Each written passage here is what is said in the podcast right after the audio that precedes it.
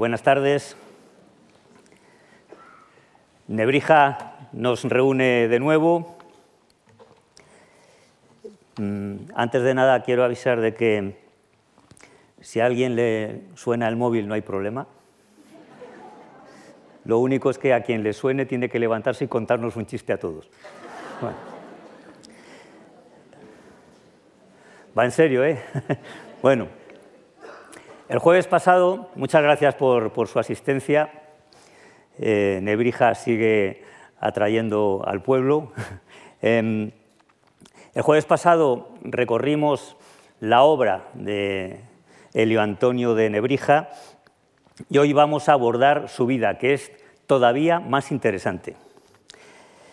Em, me voy a remitir a los eh, autores que cité en la ocasión anterior, no los voy a repetir porque eran muchos, reflejo aquí algunos de los principales estudiosos sobre la obra de Nebrija, añado a José Antonio Millán, así como el otro día hablábamos más de la obra, en el caso de la vida de Nebrija, él ha publicado un, libro muy interesante que reproduce el contexto de, la época y también las cosas que le fueron sucediendo a Nebrija, él entre otros autores.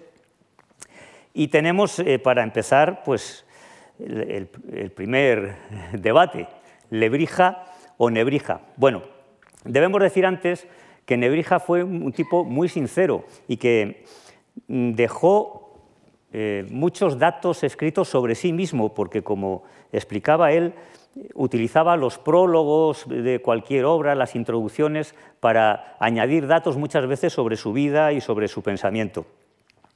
Eso nos permite y además tenemos las actas de los claustros de la época en que él estaba en, Salamanca y numerosos documentos. O sea, sabemos bastante de la época de Nebrija, aunque también hay algunos periodos oscuros de los que desconocemos, en los que desconocemos qué pasó. Sabemos que era una persona orgullosa, altiva, em, socarrona, era un socarrón, era combativo, jactancioso, de acreditada fe religiosa, pero sin beatería y muy crítico con la ignorancia, incluida la ignorancia dentro de la Iglesia, y crítico con la Inquisición, como sabemos. Él eh, de niño iba camino del sacerdocio o por recomendación familiar o por inclinación propia, pero luego desvió esa trayectoria, según confesó él mismo, y ahí su sinceridad, por incontinencia. Y eso lo escribe él, ni más ni menos que en su dedicatoria de 1506 del Lexicon Juris Civiles, eh, Lexicon Juris Civiles, eh, a Juan Rodríguez de Fonseca, entonces obispo de Palencia y antes discípulo eh, y sobrino de Alfonso de, Fonseca. O sea, se lo escribe a una persona muy importante. Y en esa carta a su ya amigo Juan Rodríguez de Fonseca, le pide perdón por haberse alejado de él y de la carrera eclesiástica y explica que ha sido arrastrado por la incontinencia y por las urgencias de la carne que le habían precipitado al matrimonio. Más claro no se puede decir. Llegó a reconocer incluso el error de haberse casado en un prólogo de un libro, porque decía que el matrimonio le hacía desatender su trabajo importante, que era escribir libros. Como vemos, Nebrija a veces no tenía medida fue padre de nueve hijos. Con su esposa Isabel de Solís o Isabel Montesina, y Isabel de Solís o Isabel Montesina. Entonces los nombres ya, contaba el otro día que podían variar en sus grafías, como luego pasaría con, Nebrija. el, nombre no estaba tan asentado como sucede en la actualidad. Él se llamaba de niño Antonio Martínez de Cala Nació en 1444 en una familia de clase media y murió a los 78 años. Su familia estaba formada por labradores, pero labradores de clase media, con el dinero suficiente como para enviarlo a estudiar a Salamanca. Y allí fue, en 1458, con 14 años, allí ingresó en, esa universidad como alumno de, de bachillerato, y es en Salamanca donde se dota asimismo de un nombre muy rimbombante, Helio Antonio de Lebrija. De esas cuatro palabras, la única genuina es Antonio. Se pone el helio por delante y añade de Lebrija por detrás en homenaje a su pueblo, pero es verdad que entonces era normal eh, usar como apellido la procedencia de, los alumnos. Por ejemplo, en, en, la relación de alumnos de la época de, Nebrija, una relación, por ejemplo, de 1464, se encuentra un Esteban de Villanueva, Juan de Bobadilla, Gonzalo de Burgos, Rodrigo de Fuensalida y muchos nombres eh, similares que eh, evocan la, procedencia de, algún lugar. Eh, más tarde llegaría una orden de Cisneros que obligó a fijar los apellidos y que los descendientes tuvieran el apellido del padre. Y de hecho, varios de los hijos de Lebrija, de Antonio de Lebrija, siguieron llamándose de Lebrija, aunque ellos ya habían nacido en Salamanca, en Alcalá o en otros lugares. Eh, el padre de Nebrija se llamaba Juan Martínez de Cala y eso probablemente significa que procedía de la localidad onubense de Cala, que está a 80 kilómetros al norte de Sevilla. Y la madre, Catalina Martínez de Jarana, quizás el antiguo municipio llamado Jarana, hoy integrado en la ciudad de Cádiz. Pues bueno, la actual eh, Lebrija se escribía entonces Lebrixa con X, pero se diría eh, Lebrija. Y él, em, cuando era niño, seguramente vio eh, lápidas y restos romanos donde probablemente vio el nombre de Helio, quizás le influyeron los nombres de Helio Adriano y Helio Trajano, los grandes emperadores procedentes de la provincia bética, y esas lápidas halladas en, la zona, pues seguramente le influyeron para incorporar esa tradición latina que tanto le obsesionó en, su vida, eso de recuperar el latín, eh, la antigua Roma, cuyos escritores también eh, utilizaban esa lengua. Y entonces él se, se, denomina en latín Aelius Antonius Nebrisensis, eh, en esa lengua que era la tenida entonces como el idioma de la cultura y de la comunicación internacional. La variante nebrisa se, vinculaba con una leyenda sobre la fundación de la ciudad por Baco, cuyas sacerdotisas eh, celebraban rituales envueltas en pieles de cervatillos o de corzos que se decían nébrides o nebrides. Em, aquí, en uno de los diccionarios de, de Nebrija vemos cómo figura la propia palabra eh, nebrisa y nebrisensis. ¿Qué pasó con el tiempo? Pues que se acabaron fusionando el nombre de Lebrija en castellano y el nombre de Nebrisa en latín y acabaron fundiéndose en Nebrija. O sea, es como si ahora dijéramos Londron, ¿no? Mezclando el, topónimo, en este caso inglés, y el, exónimo en, castellano. Em, entonces, al final tuvo el, apellido de un lugar inexistente y esa transformación se asentó sobre todo en el siglo XIX. Hasta el siglo XIX, quienes hablaban de Nebrija le mencionaban como Lebrija. Por ejemplo, Juan Bautista Muñoz, un intelectual eh, español de, 1796. En 1796 eh, publica un homenaje a Lebrija eh, y que lee ante la Junta Pública de la Real Academia de la Historia. Y ese texto se, publicaría después, una vez leído ante la Academia, y ahí dice en todo momento Antonio de Lebrija. En 1796 todavía se decía Lebrija. Juan Gil, académico especialista en latín y especialista en la obra de Nebrija, es partidario de, recobrar aquel nombre de Lebrija, o sea, que digamos Antonio de Lebrija, y bueno, evitar ese infausto, dice él, ese infausto nombre actual.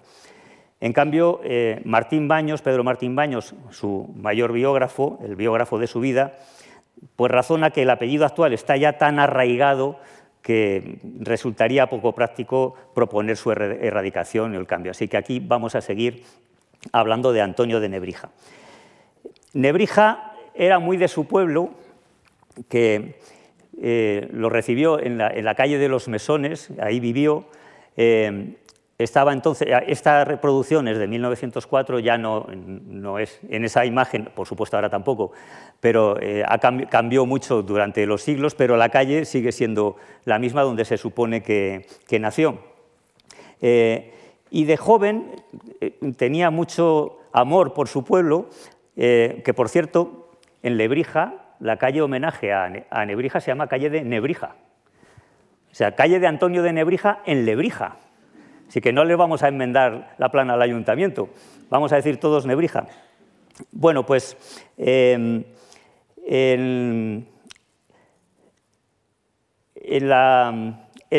cuando era estudiante hizo todo lo posible porque se notara que era de Lebrija. Y en eh, hubo una época en que se dedicó a ser copista, se ganaban así algunos estudiantes especialmente hábiles con la caligrafía, se ganaban unos dineros haciendo copias. No, no había llegado a la imprenta todavía, no se había descubierto la imprenta cuando Nebrija era estudiante de bachillerato, en la primera etapa en Salamanca. Y en un libro en que se copian las latitudes y las longitudes de las principales ciudades del mundo, él, ni corto ni perezoso, añade Lebrija.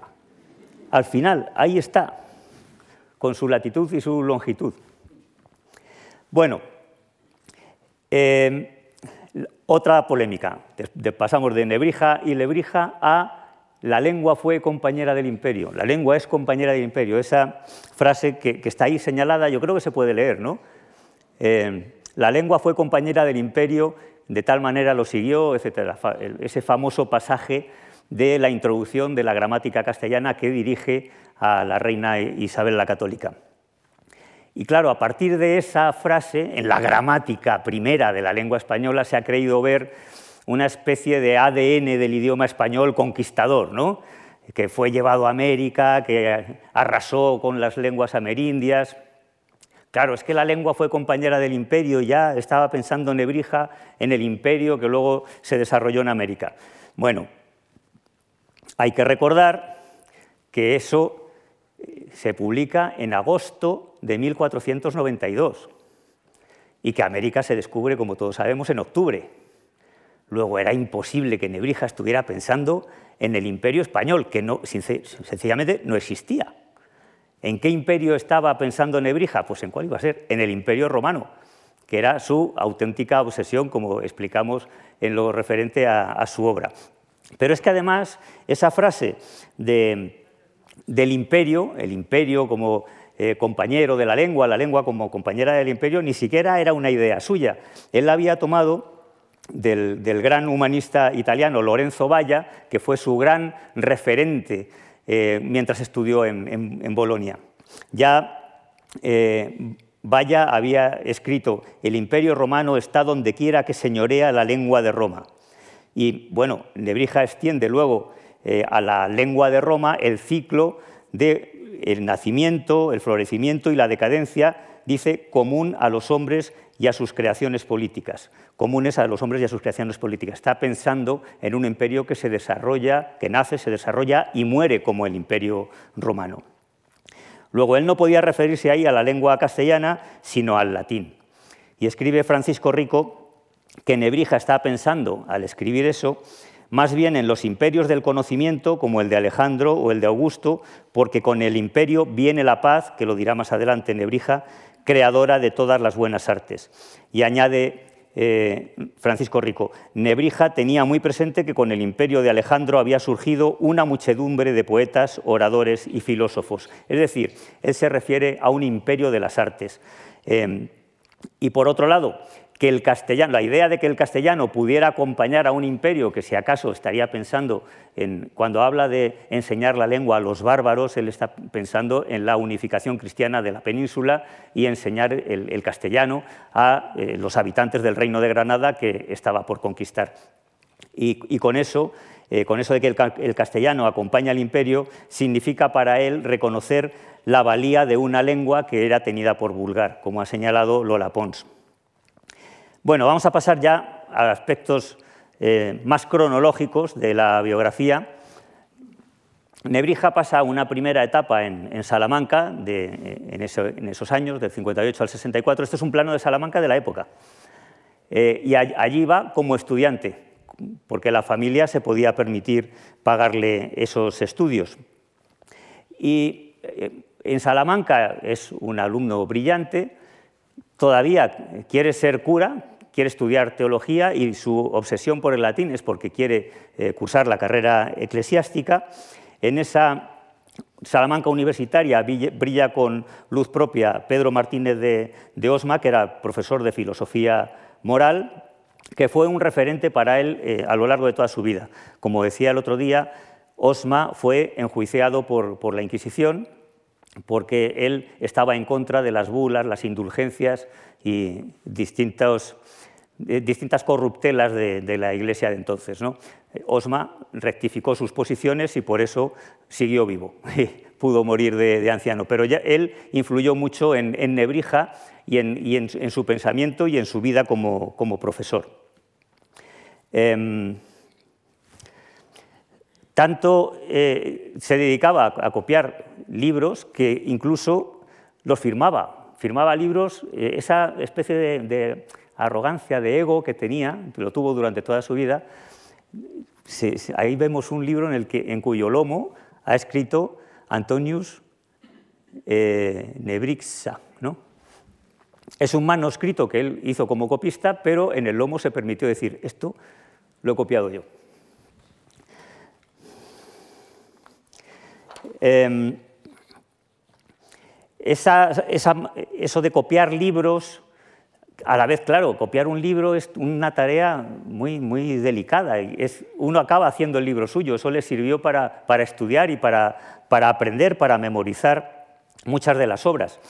Y bueno, eh, perdón, como decía, era muy buen estudiante y obtuvo una beca eclesiástica.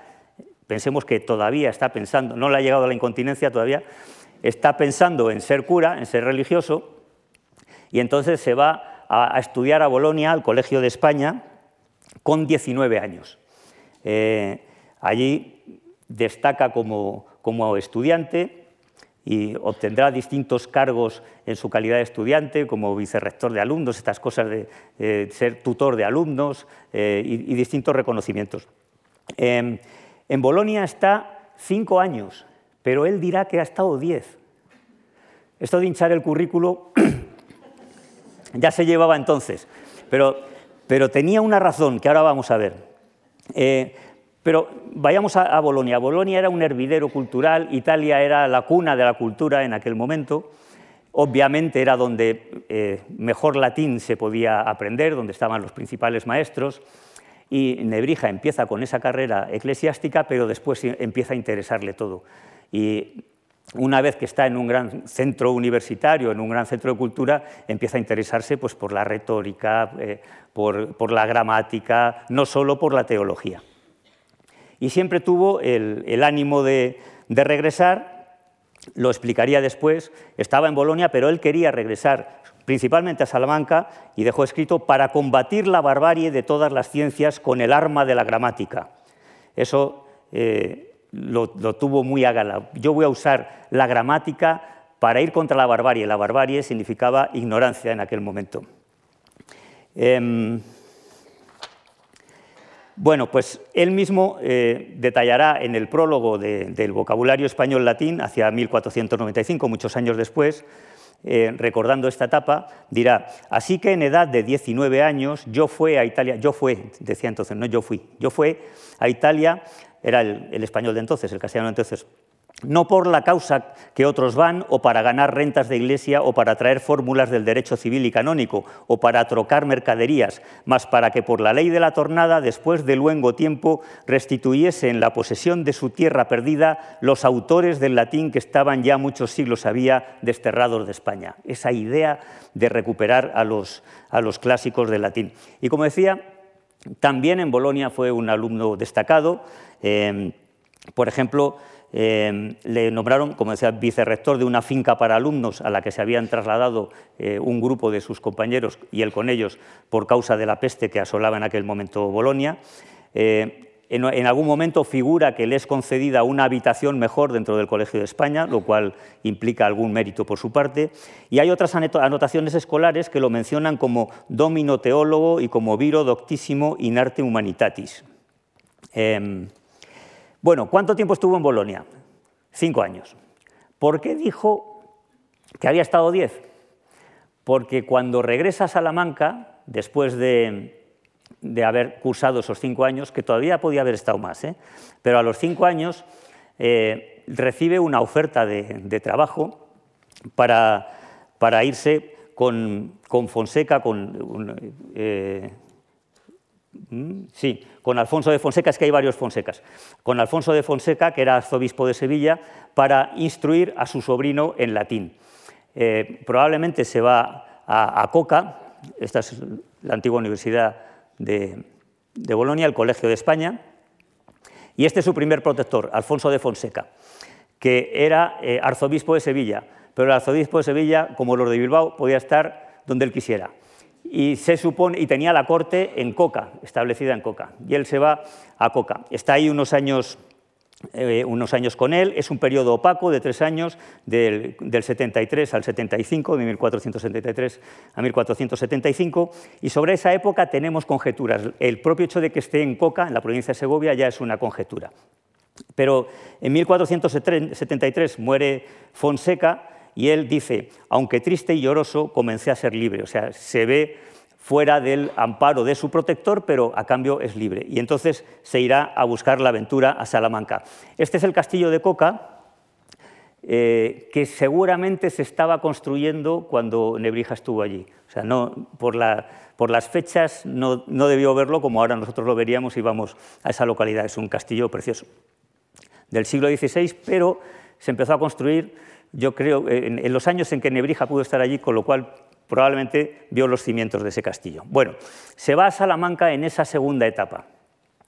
¿Y por qué es útil ahí decir que ha estado 10 años en Bolonia en lugar de 5? Porque eso a los ojos de la universidad lo presentaba casi como italiano.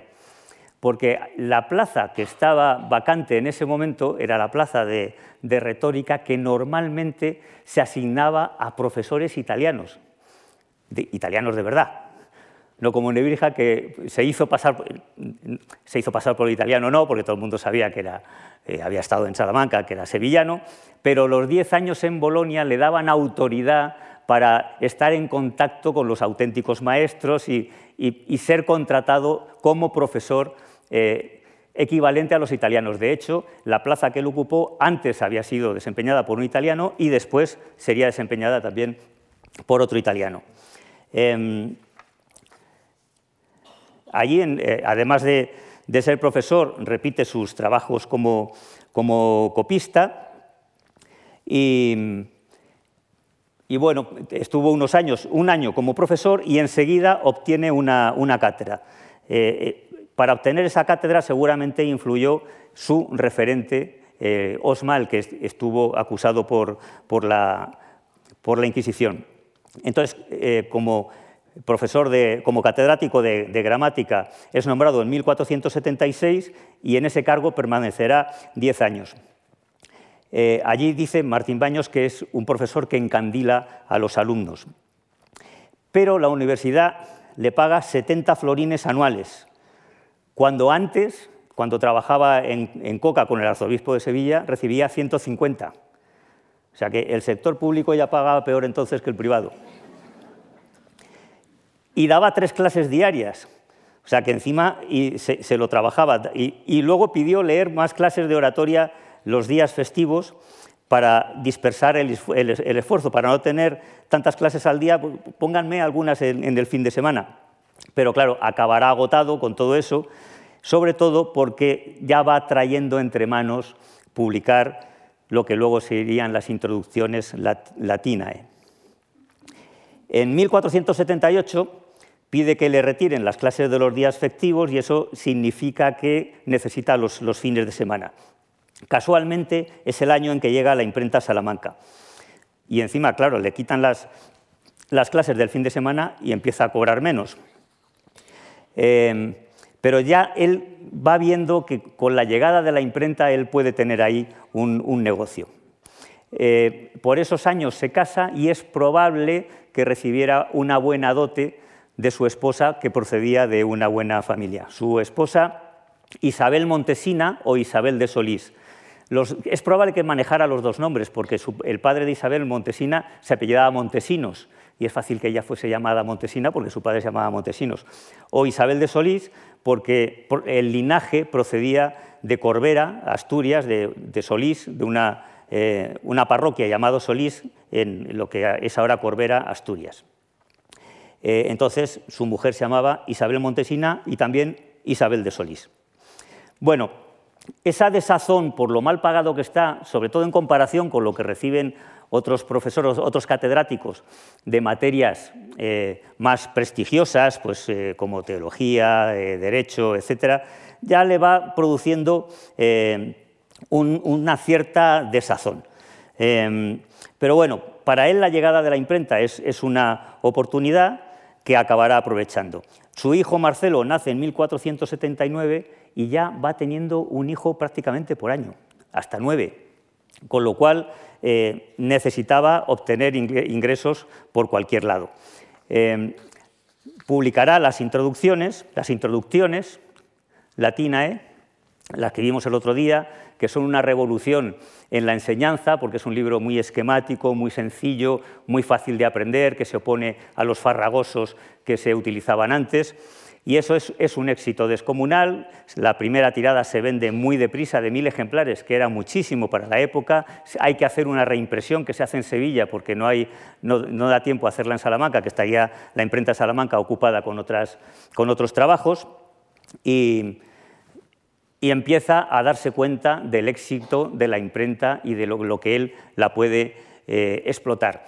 Hasta el punto de que la mayoría de sus lecciones Además, veamos de dónde viene la palabra lección, de leer, porque originalmente se leían, las lecciones se leían, y él leía las lecciones, es decir, las preparaba, las escribía y luego las daba a la imprenta, reunía las clases suficientes y las daba a la imprenta. Aquí vemos la repetitio tertia, el, tercer repaso del curso, eh, cosa que no hacían otros profesores. Bueno, después de esa etapa en, Salamanca, eh, en la que acaba agotado, recibe una noticia de, gran alegría, y es que Juan de Zúñiga, el maestre de la Orden de Calatrava, que entonces tiene veintipocos años, le ofrece incorporarse a su corte de sabios en Zalamea de la Serena, actual provincia de Badajoz.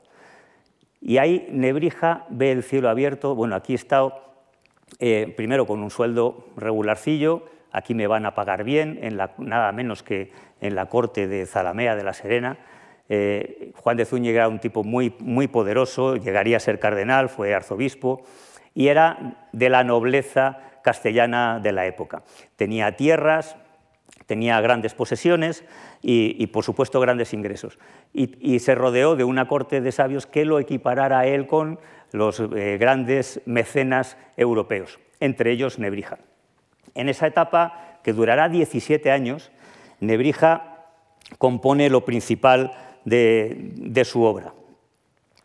Eh, revisa una y otra vez las introducciones para nuevas ediciones, elabora la versión castellana de, las introducciones, la edición bilingüe que comentábamos el otro día, da fin a la gramática castellana, compone estudios sobre cosmografía, sobre otras materias, termina los diccionarios latín-castellano y castellano-latín y la obra que, reúne ambos, escribe poemas, comentarios a, diversos autores clásicos y empieza a estudiar la Biblia. La Biblia la estudia como, filólogo. Em, en esa época se elabora un, este es Juan de Zúñiga, el segundo protector de, Nebrija. Y esta es la casa, no es la casa, es el lugar donde se supone que, vivió en Nebrija, en, Zalamea, según la investigación de Pedro Martín Baños, al lado de la muralla. Eh, en esa época que forma parte de la corte de, Zúñiga, eh, Nebrija y sus colaboradores elaboran una auténtica joya que es este manuscrito de la segunda edición de las introducciones, con una lámina que ha, sido reproducidísima, seguramente muchos de ustedes la habrán visto en algún lugar. Y por cierto, esto, eh, eh, este, este, libro está en la exposición que se puede visitar ahora mismo en la Biblioteca Nacional de España. Bueno, esta lámina reúne unos cuantos personajes. Eh, no son sus retratos, ni siquiera sus caricaturas, son simbólicos, es decir, Nebrija es el que está en la cátedra sentado de azul, pero no se parece nada a lo que sabemos de Nebrija, es una, es una representación simbólica. ¿no? Em, pero Nebrija, sí sabemos que Nebrija, por eh, eh, testimonios documentales de la época, la deducción más probable es la siguiente. Obviamente, Nebrija es quien está sentado en, la cátedra. Juan de Zúñiga es este caballero de aquí. Se identifica porque, a ver si hay aquí un puntero. Sí, aquí. ¡Ay!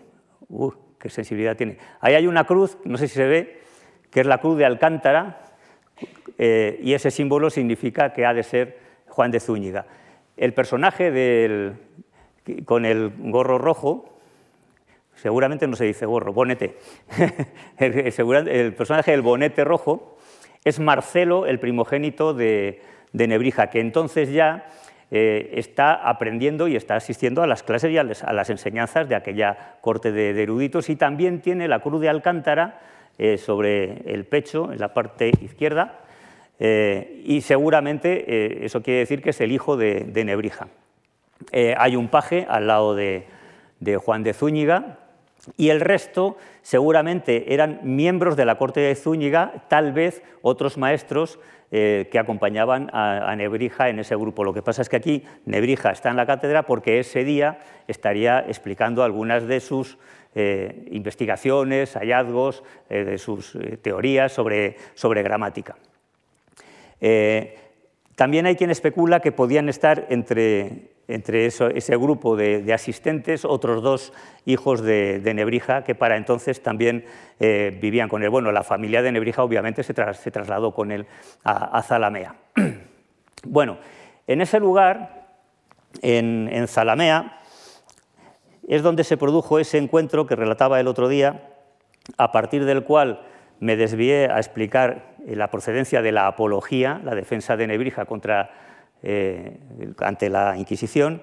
Y hoy tomo también ese punto de partida para otra rama que nos acabará llevando a la Biblia políglota. Ese gran proyecto de Cisneros que consiste en, publicar una Biblia con traducción simultánea, con una eh, columna eh, de la, Biblia en hebreo, otra en latín y otra en griego.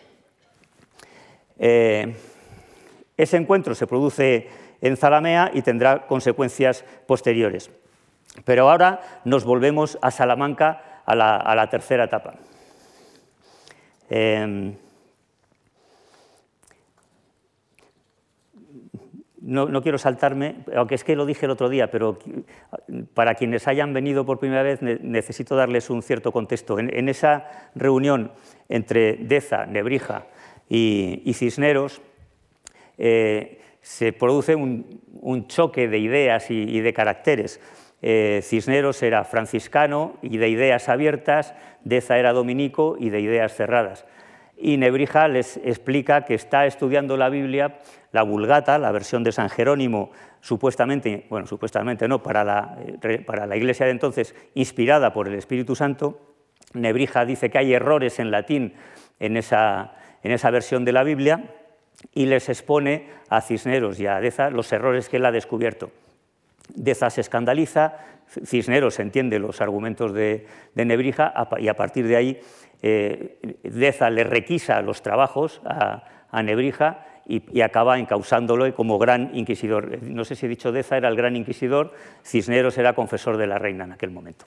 Bueno, a partir de ahí eh, se origina el conflicto, pero eh, muere el gran protector de, Nebrija, Juan de Zúñiga, y él se queda un poco colgado de la brocha.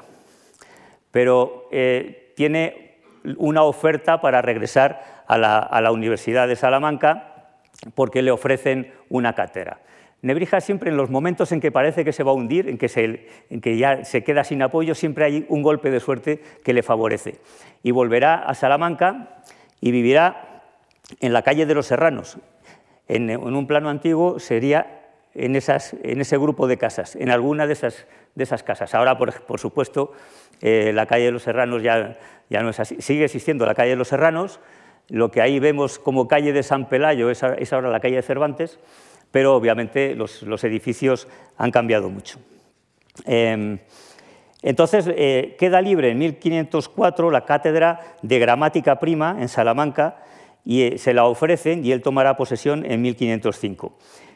Le adjudican la, cátedra, pero le, obligan a asistir a, las clases bajo juramento, es decir, no se distraiga usted porque saben que está empeñado en, trabajos todavía pendientes con Cisneros, que sigue investigando sobre la vulgata y que ya Cisneros, en esa reunión que mantuvieron a la que asistió Deza, le acaba diciendo estoy promoviendo una Biblia políglota con estas características y eso, claro, a Nebrija le entusiasma poder participar en ese proyecto de hacer una traducción simultánea de la Biblia y él piensa, aquí voy a poder yo por fin aportar mis ideas sobre las malas traducciones de la Biblia de, San Jerónimo. Voy a poder arreglar la Biblia para restituirla a su perfección original, porque la han estropeado los copistas durante siglos, el propio San Jerónimo incurrió en errores de traducción, yo voy a arreglar esto. Y acepta entusiasmado esa propuesta. Y entonces en la universidad sospechan que él se está distrayendo demasiado. Em,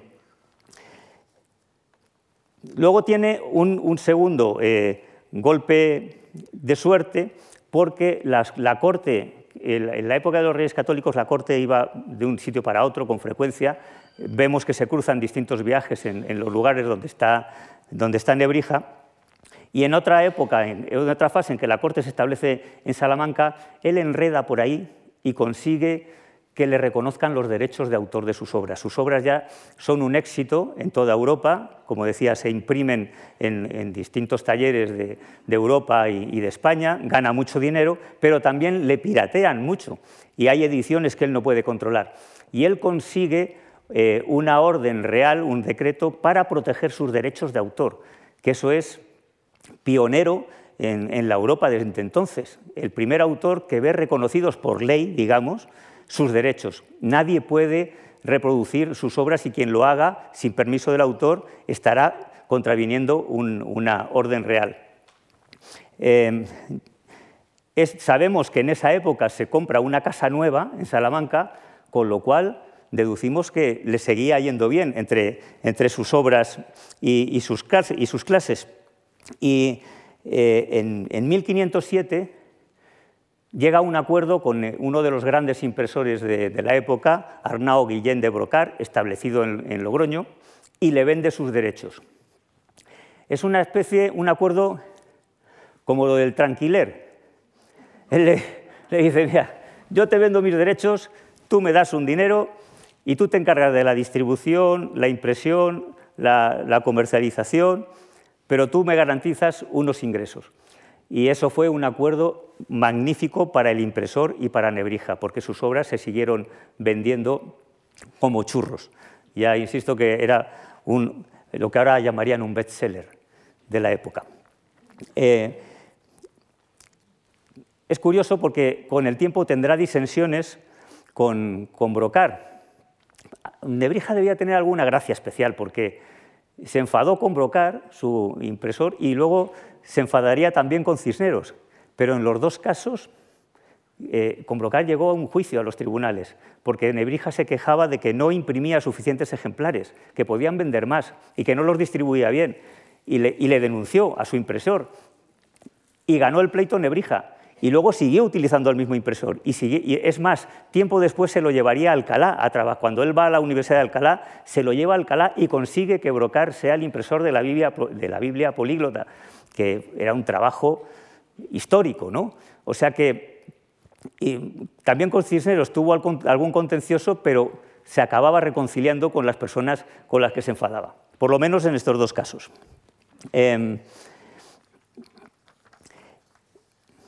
En, esa etapa en, Salamanca, eh, por cierto, en las obras, cuando, cuando, habían reproducciones de las obras de, Nebrija, cuando se ve ahí cum privilegio, eso significa que ya tiene el sello de, los reyes, el privilegio, privilegio real, y quien altere, eh, piratee, eh, imprima sin autorización esa obra estará en contra de una ley. Eh, por eso verán a veces que aparece eso, eso es que ya tiene los derechos de autor y solo puede publicar a quien él se los ceda. En, ese caso Brocar, o podía llegar luego a acuerdos con otras imprentas, pero ya él es dueño de sus, derechos. Eh, ahí tenemos otro, ejemplo. Eh, y esta es la marca de Brocar. No tenemos imagen de Brocar, pero este es el sello que identificaba todas las obras de Nebrija que, él imprimió. Eh, Nebrija culebreaba bien entre los poderosos, todas sus obras se las dedicaba a alguien, tenía detalles de enviarles ejemplares, les dedicaba los prólogos, a, la reina, a sus grandes protectores, a Cisneros. Aquí vemos eh, una, dedicatoria al obispo de Málaga. Sabía arrimarse a, buenos, árboles. Pero también se buscó conflictos. En esa época en que eh, leía sus clases, las leía y luego las daba a la imprenta, atacó a todo el mundo.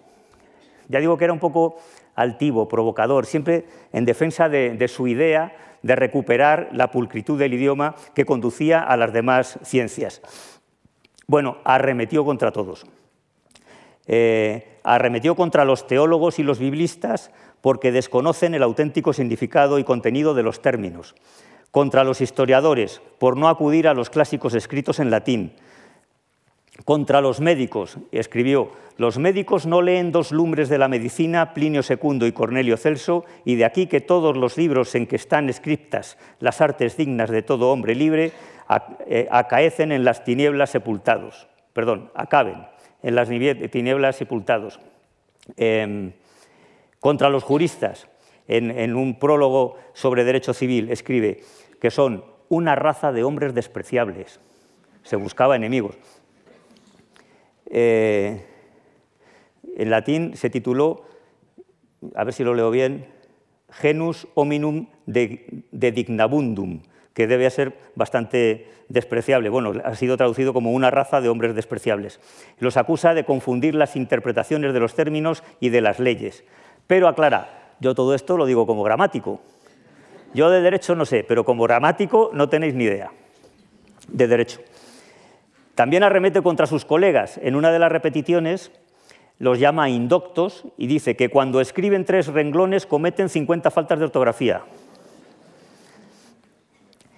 Eh, y además se queja de que sus colegas no hacen lecciones, no leen las clases y por tanto no las ponen por escrito y por tanto no sabemos qué están enseñando. Y así pues no sabemos, no podemos rebatir si están diciendo la verdad o no, o si están inventándose o qué están haciendo. Y les, critica que no dejen en un tenor, que no dejen eh, por escrito lo que están enseñando. Bueno, em, en cambio él sí cumple su deber de pasar por escrito y encima dar a la, imprenta toda su obra. Toda su obra.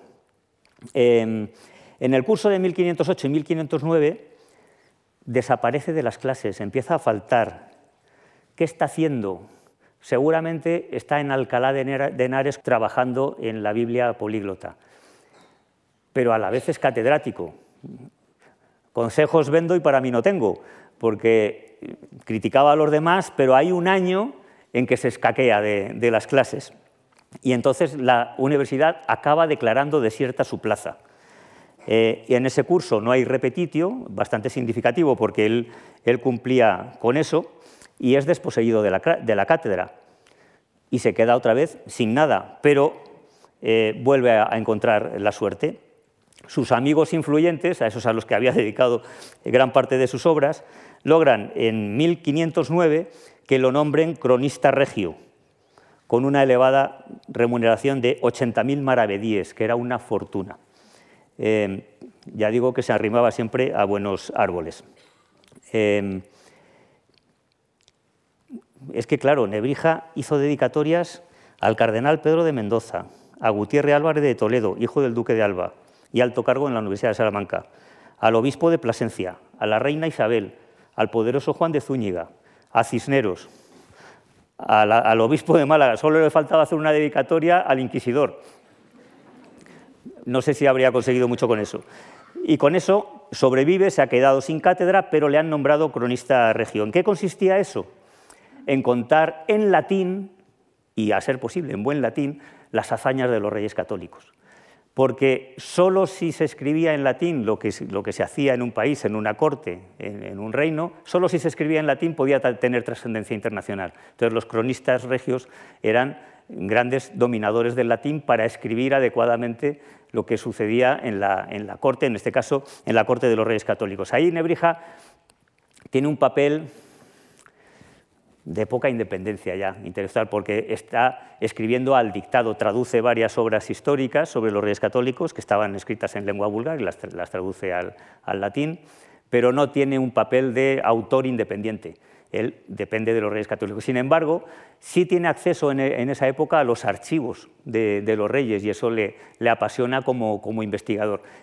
ahí tomará una parte por la otra, bueno, cedo mi independencia intelectual y aquí escribo lo que me mandan porque tengo que ser el cronista oficial para escribir en buen latín, pero a la vez yo voy investigando por mi cuenta. Em,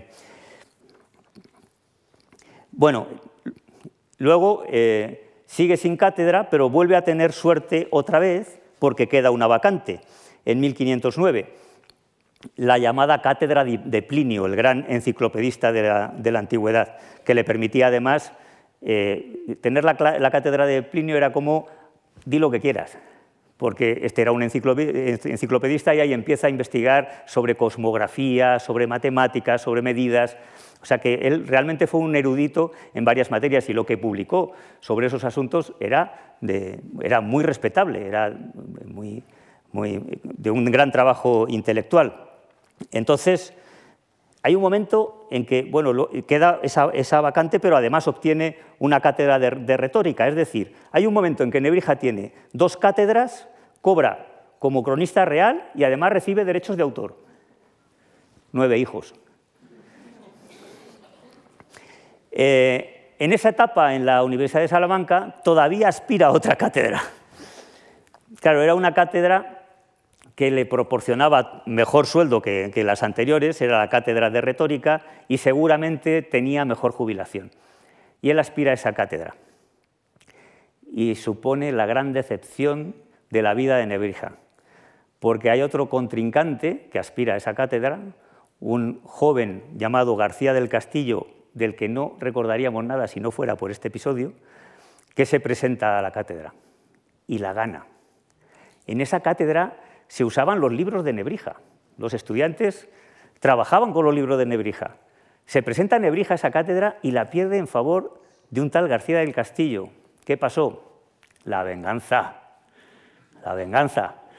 Este es el que nos lleva años acusando de no hacer esto, de ser unos indoctos, etcétera, etcétera. Ahora se va a enterar y pierde la cátedra. Y eso para él supone una desilusión tremenda y decide irse de Salamanca. Lo vive como una afrenta, es una persona orgullosa, con motivos, porque tenía una gran obra detrás, ya es una persona eh, muy prestigiosa, que ha recitado poemas delante de los reyes con algún motivo. Eh, recitó un poema ante los reyes con motivo de, la boda de, una hija de la eh, princesa Isabel, con, con, un rey portugués que el pobre se, se partió la crisma un año después y el poema laudatorio tuvo que convertirse con el tiempo en una elegía y era un hombre que, al que invitaban para los, para los, grandes actos, era famoso, vendía muchos libros y pierde una, una, cátedra con un jovencillo, con García del Castillo. Bueno, eh, en esa decepción decide irse a, un empleo temporal en, Sevilla y Cisneros lo rescata. Eh, Cisneros lo, rescata para que se vaya con él a la gran universidad humanista de la época en España, la que está creando, impulsando en ese momento, que es la Universidad de Alcalá. Y así para trabajar con él y con su grupo de eruditos en la Biblia políglota.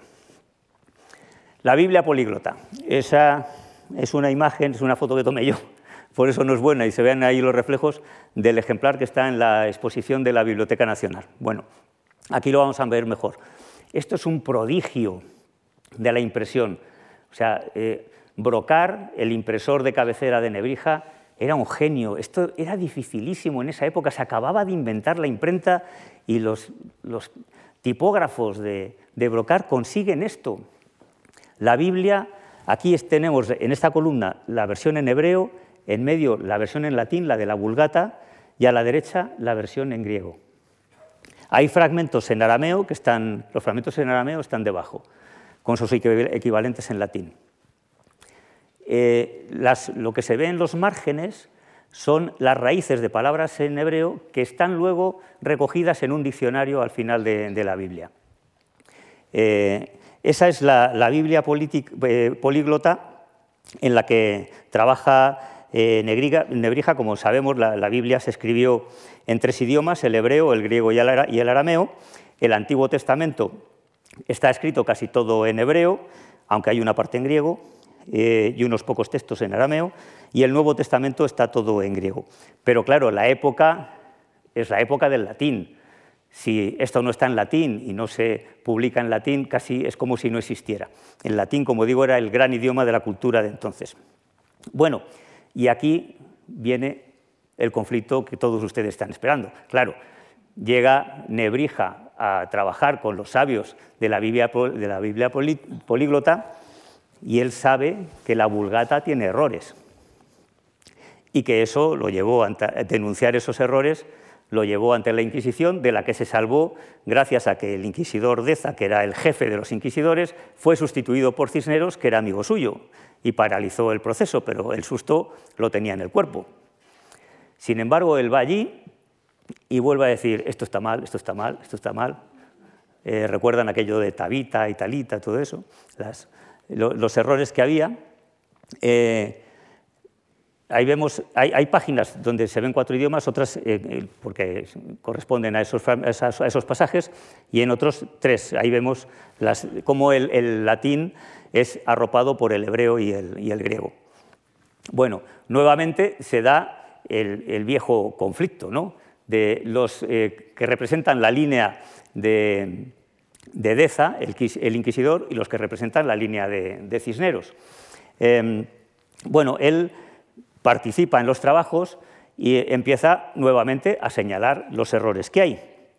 Eh, recordaré aquel de Tabita y Talita, que luego es uno de los más eh, conocidos. En el Evangelio de San Marcos eh, se dice, Tabita Kumi, a ti te digo, levántate, y añade el evangelista, Tabita significa muchacha.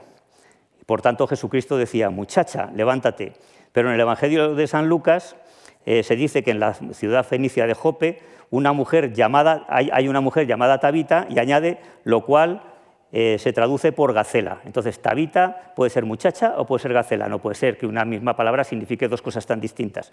Hace la investigación en Nebrija y deduce que está mal copiado el, Evangelio y que eh, en realidad una, de las palabras significa gacela y otra, y otra muchacha, y son dos palabras distintas. Figura en los dos casos como tabita, pero eh, debería figurar en un evangelio tabita y en otro talita, que es una segunda frase. Son correcciones de este tipo las que, las que plantea Nebrija, pero claro, la Vulgata es la Biblia canónica, cuya traducción ha sido inspirada por el Espíritu Santo y no nos podemos permitir decir que tiene defectos, porque eh, está inspirada por Dios, no, puede ser defectuosa la, Biblia. ¿no?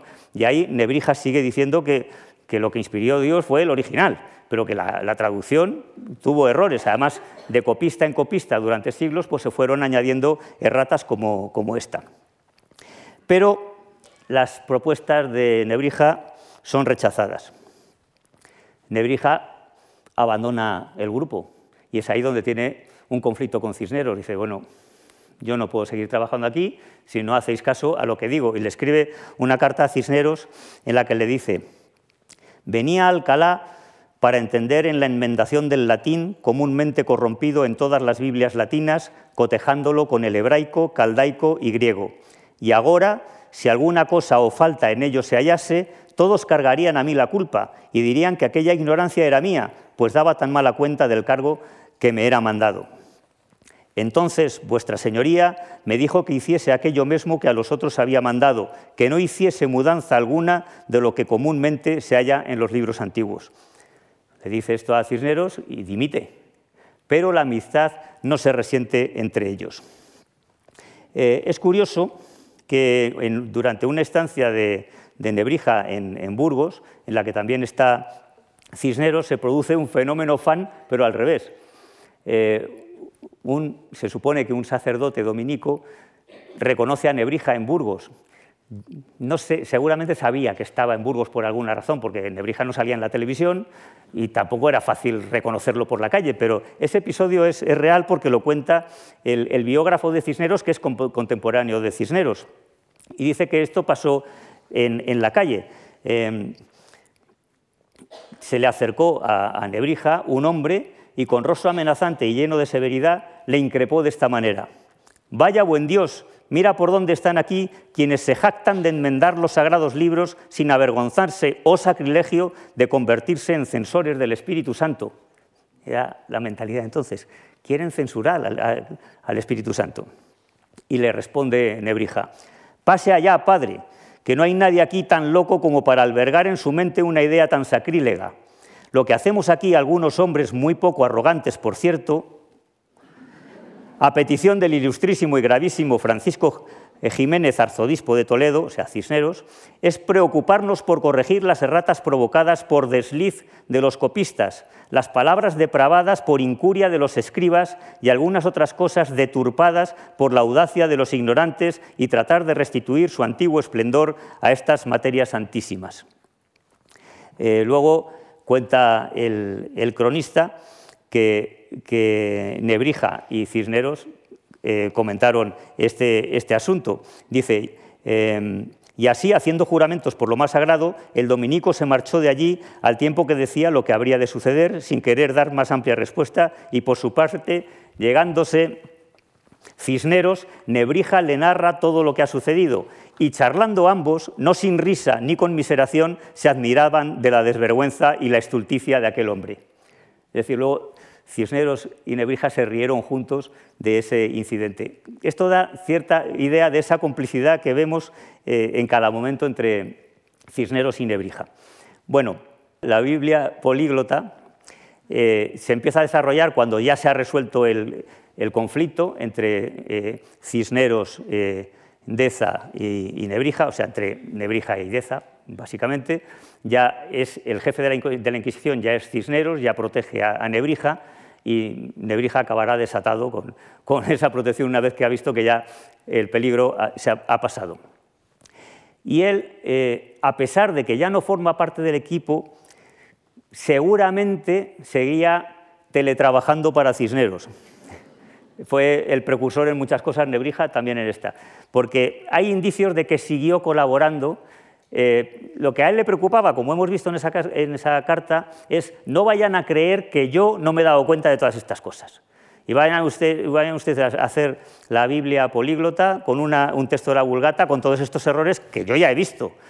Pero si yo me aparto del tema, entonces ya eh, puedo trabajar en un segundo plano.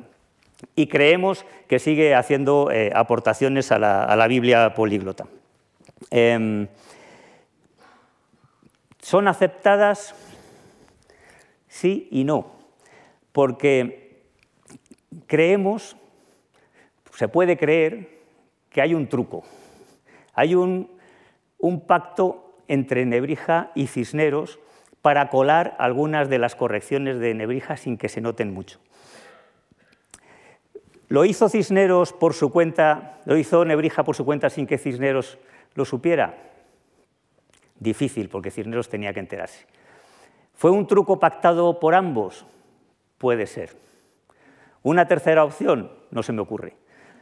Pero aquí vemos cómo en la, en la Biblia políglota, no sé si se apreciará, desde allí, tengo otra proyección en la que igual se ve mejor, a ver, aquí igual se ve mejor.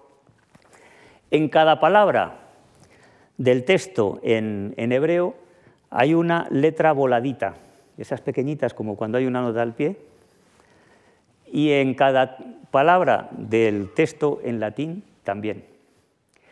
Eh, eso es una obra de ingeniería tipográfica maravillosa para la época. Cada palabra del griego tenía su equivalente en latín y se identificaban porque llevaban la misma letra voladita, es decir, empezaban por la A, la A y la A, la B y la B, palabras equivalentes. Como sabemos, eh, en, esas lenguas no coinciden siempre en el orden, ¿no? Eh, puede ir una palabra tres, eh, tres vocablos después o tres vocablos antes y ser equivalentes, ¿no? por la distinta estructura de las dos lenguas. Y además, en la parte de en griego hay un interlineado O sea, aparece una línea en griego, otra línea en griego, y entre las dos un texto pequeñito en latín. Y en ese texto pequeñito en latín hay correcciones de Nebrija que no están en la vulgata. Es decir, no vamos a tocar la vulgata porque no podemos, pero aquí, para el erudito, para el que luego quiera investigar esto, va a poderse dar cuenta de que en el interlineado en latín, en la, en la parte de griego, hay correcciones que no están aquí. Maravilloso. Y además se va a dar cuenta de cuál es el proceso de muchas palabras que han terminado mal en la, vulgata, porque van a corresponderse una por una con el texto en hebreo. Y por si esto fuera poco, vamos a poner al final de la, de la Biblia políglota un diccionario de hebreo donde se identifique el significado de esas palabras. ¡Oh! Un truco maravilloso. Eh, no sé si se aprecian ahí bien las voladitas, sí, ¿verdad? Cada voladita de un texto se corresponde con la misma palabra del otro. Eso, para una imprenta tan incipiente como la de entonces, qué prodigio, ¿no? Bueno, eh, intentaba, esto lo saqué de un vídeo, pensé que se vería mejor, pero yo creo que no se ve mejor. Bueno, entonces este es el truco que establece Nebrija, Cisneros, no sabemos si de acuerdo o no, pero en el interlineado latino, en el texto griego, se ven esas discrepancias que mencionaba y en el sistema de voladito respecto al hebreo se ven las otras. O sea, el interlineado eh, deja ver las, discrepancias respecto al texto griego y las voladitas respecto al texto hebreo. Se ven ahí también, ¿no? Más o menos. Es que no, no, hay, no he encontrado y, las fotos que yo pude hacer no, no daban la resolución eh, necesaria. ¿Y entonces qué pasa? que un erudito, alguien que se ponga a hacer esa comparación, se puede encontrar sorpresas como esta, que a lo mejor era lo que ponía nervioso a Deza. Por ejemplo, en esta parte del texto del profeta Isaías, 7.14, el versículo 7.14, en el actual texto de la conferencia episcopal se dice, mirad, la Virgen está encinta y da a luz un hijo y le pondrá por nombre Manuel ese da debería ser un dará, pero no sé, yo no soy nebrija. Está encinta y da a luz, será dará, ¿no? Si está encinta, bueno, ahí no me meto, que no soy gramático. Eh, pero en la versión hebrea, la palabra que, es Virgo en la, eh, escritura latina equivale a mujer joven, no a virgen. Con lo cual la profecía de Isaías se está poniendo en cuestión. Eh, a ver, eso no cuestionaba la virginidad de María, porque anda por otro sitio, es concebida por obra y gracia del Espíritu Santo, y, si no se declara dogma, ya está. Pero aquí ya se ponía en cuestión la profecía de, de Isaías, porque en la versión hebrea aparece Alma, mujer joven, una mujer joven puede ser virgen, pero no es necesariamente una virgen. Y en la versión griega aparece Pártenos, que sí es virgen, lo que correspondería a mujer joven sería neanis. Y en la versión en latín de la Vulgata aparece Virgo.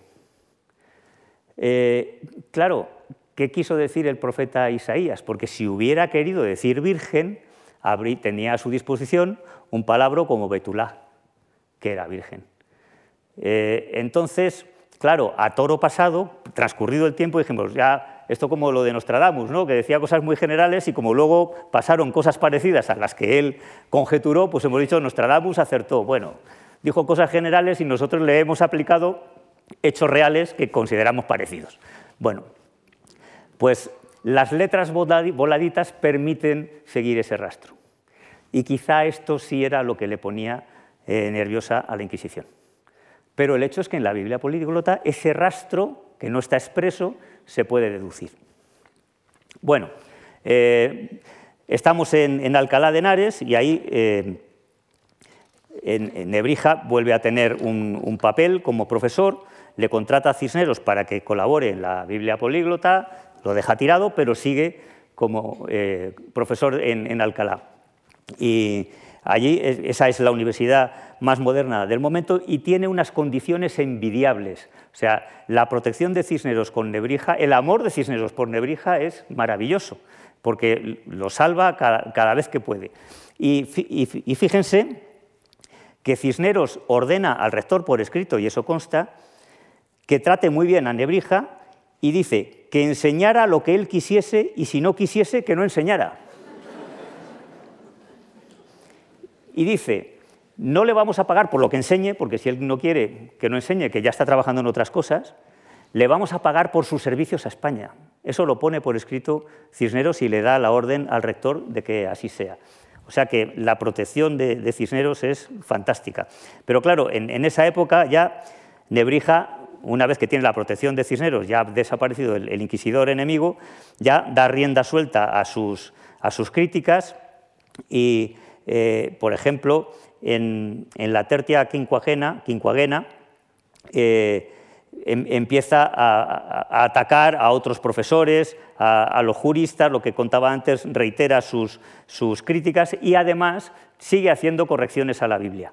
Em, las que fueron requisadas aparecen de nuevo, las que fueron retenidas en su momento por Cisneros también, y entonces él ya se siente libre y expresará eh, yo creo que no todas, no todas las críticas, porque esto, por ejemplo, de, Virgo, eh, mujer joven, etcétera, no, lo expresa, eso quedó ahí para buen entendedor, pero, sigue trabajando en, la Biblia ya sin temor a, la Inquisición.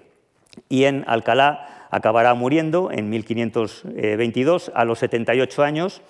Eh, tras hacer pocos meses antes las últimas modificaciones a las introducciones latinae, que era su gran obra, como dijimos, la que le hizo rico, la gramática de latín, que se vendió en toda Europa. Todavía meses antes de su muerte sigue haciendo modificaciones para nuevas ediciones. Em, fue enterrado junto a Cisneros y leyó su elegía el maestro Ciruelo, Pedro Sánchez Ciruelo, el mismo que había pronunciado el elogio fúnebre del cardenal. Em, entonces vemos aquí que todo parece como redondo en la vida de, Nebrija, ¿no? tuvo una vida, una vida, redonda. Teresa Jiménez Calvente, eh, gran estudiosa de la obra de, Nebrija, dice, todo en Nebrija encaja y forma parte de un plan. Bueno, pues para ir terminando, eh, diré que se sabe el rastro más o menos de sus, eh, de sus nueve hijos, tres mujeres y, seis varones podría decir los nombres, pero no van, no van a aportar nada. Eh, todos salieron adelante, más o menos. Eh, uno falleció joven, pero los demás eh, sobrevivieron a, Nebrija. Y finalmente, o sea, Cisneros. Ah, sí, se me estaba olvidando esto. no, bien ahora.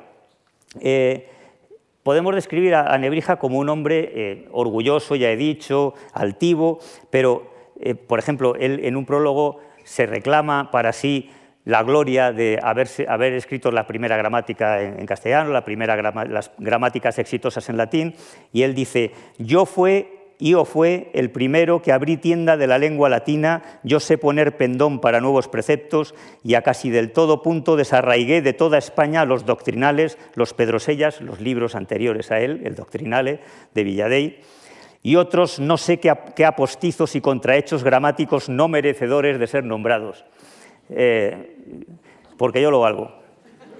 Eh, y también tenía un carácter burlón muy interesante. Él eh, escribe un librito de apenas siete, ocho páginas, también está en la exposición de la Biblioteca Nacional, ahí está, sobre su hijo Marcelo. esa es una copia manuscrita de Nebrija que sería dada a la imprenta, seguramente. No, no fue dado a la imprenta, queda la copia manuscrita. O si se dio, no nos ha llegado rastro, pero la copia manuscrita existe. Y aquí se ve su socarronería de cómo se ríe de su hijo. Su, hijo con el que se acabaría llevando bien y que fue el que le acompañó en su vejez. O sea, no es. Es, es que es irónico, es divertido. Eh, si me permiten, y esto no ofende a nadie, es, muy andaluz. Eh, lo digo a favor, ¿eh? eh dice de su hijo eh, y cuenta el, día del, bautizo. No confiábamos en que viviera, porque entre frecuentes bajidos y sollozos sus intestinos se habían descendido hasta el escroto, que no tengo luz aquí. Tampoco la cabeza, torcida y con los ojos saltones por negligencia de la comadrona, auguraba su supervivencia. Ordeno en cualquier caso que se disponga todo lo necesario para bautizar al niño y busco a los que habían de intervenir en calidad de protectores o como el vulgo los llama, padrinos y madrinas. Y no hallo sino ciertos labradores mentecatos y necios. En todo tuvo malfario este desdichado, pues ni siquiera le tocaron en suerte unos padrinos decentes. Y el propio sacerdote que iba a oficiar el bautizo no distaba mucho de los padrinos. No es que no supiera latín o griego, es que no sabía ni castellano.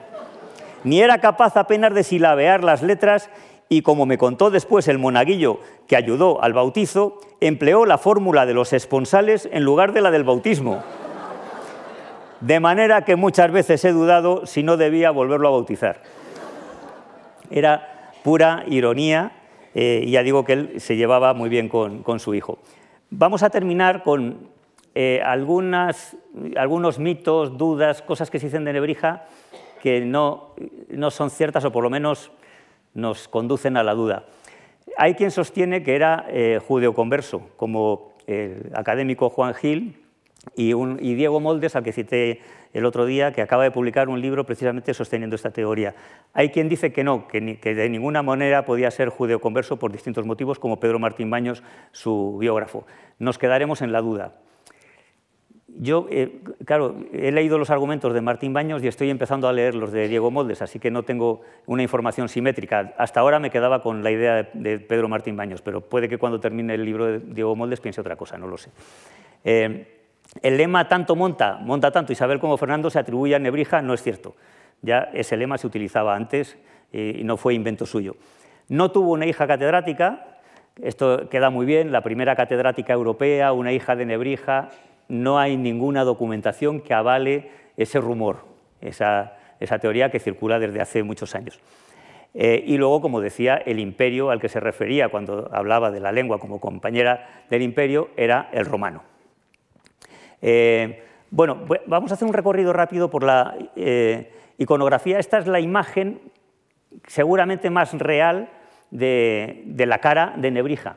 ¿Por qué? Porque esta es la que utilizaron sus hijos sus hijos, eh, eh, su segundo y tercer hijo fueron impresores, tuvieron una imprenta en, Granada. Los derechos de, autor de Nebrija llegaron a cinco generaciones, o sea, cinco generaciones después de Nebrija seguían explotando los derechos, ya la sexta no, entre otras cosas porque era un clérigo ya, el, último que quedaba, eh, y ya no tuvo descendencia, pero los derechos de Nebrija se seguían explotando mucho tiempo. Y los hijos ponían esta, en las impresiones de Nebrija, ya fallecido su padre, ponían esa imagen eh, que era contemporánea, lo cual nos dice que esta es la auténtica cara de, Nebrija. Luego, eh, aquí vemos otra eh, impresión de los hijos, cum imperial privilegio.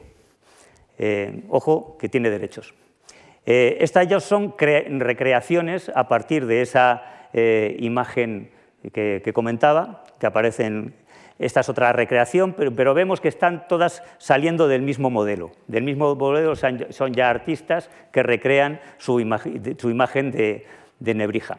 A veces hemos encontrado la imagen invertida donde lo convierten en zurdo. Esto no se puede hacer. Hay diseñadores que se les va la mano, para que quede mejor, que mire hacia allá, porque, bueno, eh, esta es eh, la escultura que, está en la Biblioteca Nacional de España, que es una recreación, ya estos son recreaciones, este, mi paisano Marceliano Santa María, eh, ya este retrato es relativamente reciente, de 1922, ya es una imaginación de cómo era Nebrija. Tiene un cierto aire con, aquel sello original que veíamos, pero ya es, es contemporáneo. Esta foto la hice yo en la exposición de la Biblioteca Nacional porque se abre con ese cuadro que no es una imagen real de Nebrija. Esta es la estatua levantada en, Lebrija, ahí más, más de cerca. Este es un medallón en la Plaza Mayor de Salamanca de 1992, o sea, ya muy reciente. Y esta es una escultura del escultor aragonés Pablo Serrano en 1993. Y este es el dibujo eh, que se publicó en, Babelia, en el país, eh, con motivo del último aniversario de su fallecimiento, el pasado junio. Eh, junio, julio, junio. Y estas son ilustraciones de Agustín Comoto, una novela gráfica publicada en 2022, el año pasado, sobre Nebrija, que es muy recomendable para, para jóvenes, para, niños que, puedan, que quieran eh, aproximarse a, la vida de Nebrija, porque como veis, como ven, es eh, una ilustración, una historieta ilustrada. Bueno, en resumen, ¿cómo era Nebrija? Era divertido, como hemos visto, era arrogante, no tenía pelos en la lengua, atacaba a todo el mundo, iba con la verdad por delante. Era valiente, se enfrentó a la Inquisición, preparó, él estaba dispuesto a enfrentarse. Luego tuvo el golpe de suerte de que Cisneros ocupó el lugar de Deza al frente de la Inquisición y eso le salvó. Pero él iba a enfrentarse, como vemos, como vimos el otro día en, los argumentos recogidos en su apología.